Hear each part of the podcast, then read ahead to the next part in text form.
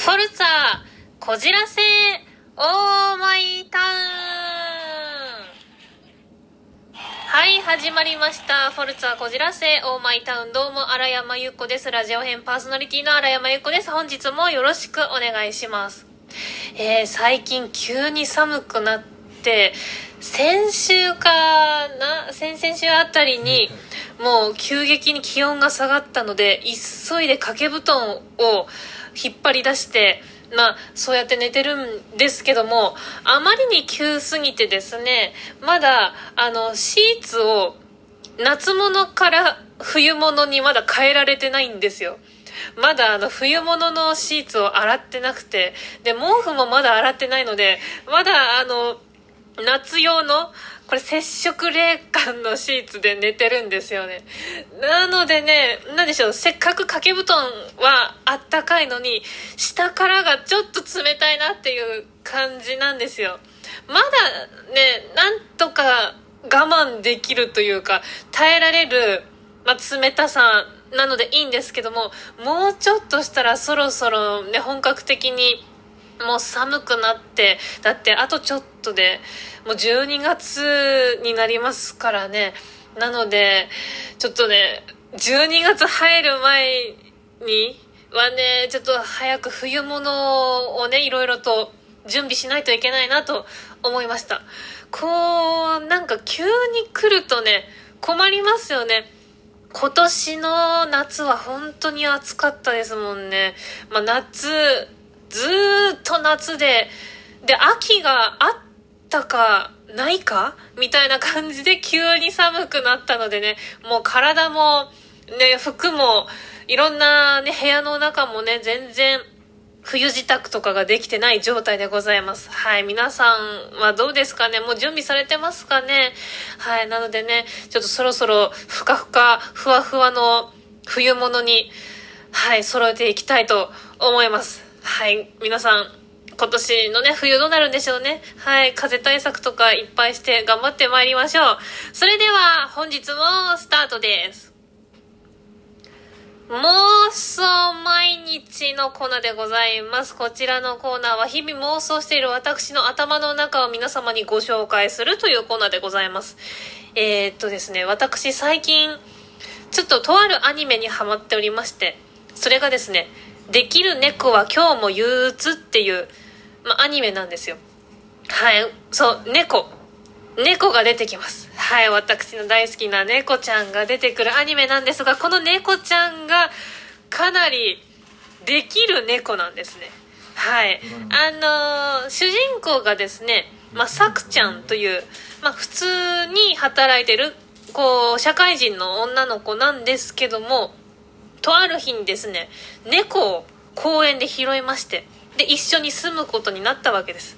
で、その猫ちゃんと住み始め数年後、その猫ちゃん、まあ、ゆきちっていう、まあ、オスのね、猫なんですけども、まあ、その猫がですね、めちゃくちゃ、大きくなって、あの、熊さんぐらい大きい猫ちゃんになって、なんと、家事全般、その他もろもろ、いろんなお家のことをやってくれる猫ちゃんなんですよ。はい。もう、ゆきち本人もですね、空前絶後のできる猫って自分のこと言ってるんで、そのくらいできる猫なんですよ。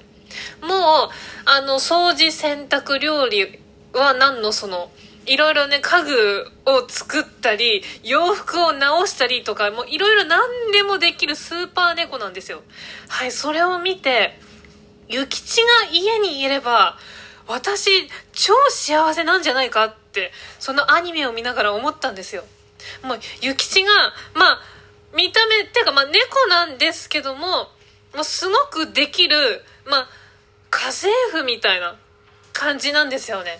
なので、ね、ゆきちがいれば、ね、料理、洗濯、掃除も何でもやってくれるし、家に帰ったら美味しいご飯が待ってるし、お風呂も沸いてるし、で、疲れた時は、ゆきちをもふもふすればめちゃくちゃ癒されるんじゃないかって思って。なのでね、ゆきちと住みたいって、今めちゃくちゃ思ってます。あの、何個か前の放送で、リラックマと住みたいっていう話をしたと思うんですよ。もちろんリラックマとも住みたい。ただ、リラックマは私と一緒にぐうたらしちゃうと思うんですよね。はい。リラックマの方がもしかしたらぐうたらしてるかもしれない。なので、お互いにもうふにゃふにゃになって部屋の中散らかりまくりになるかもしれないんですよ。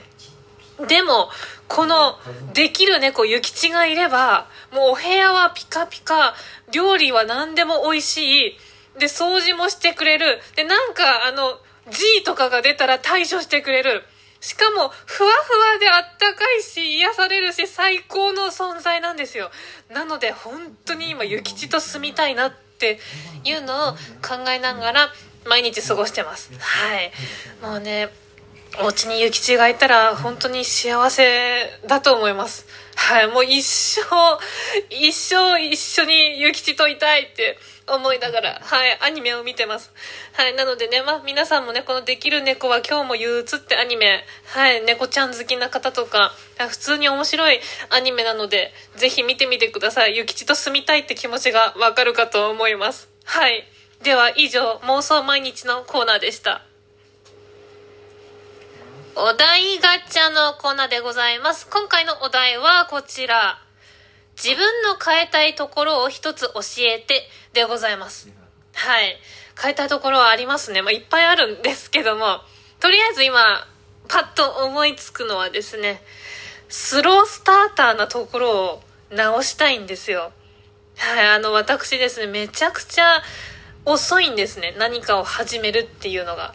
あの、例えば前日の夜とかに、次の日が、まあ、お休みの場合ですね。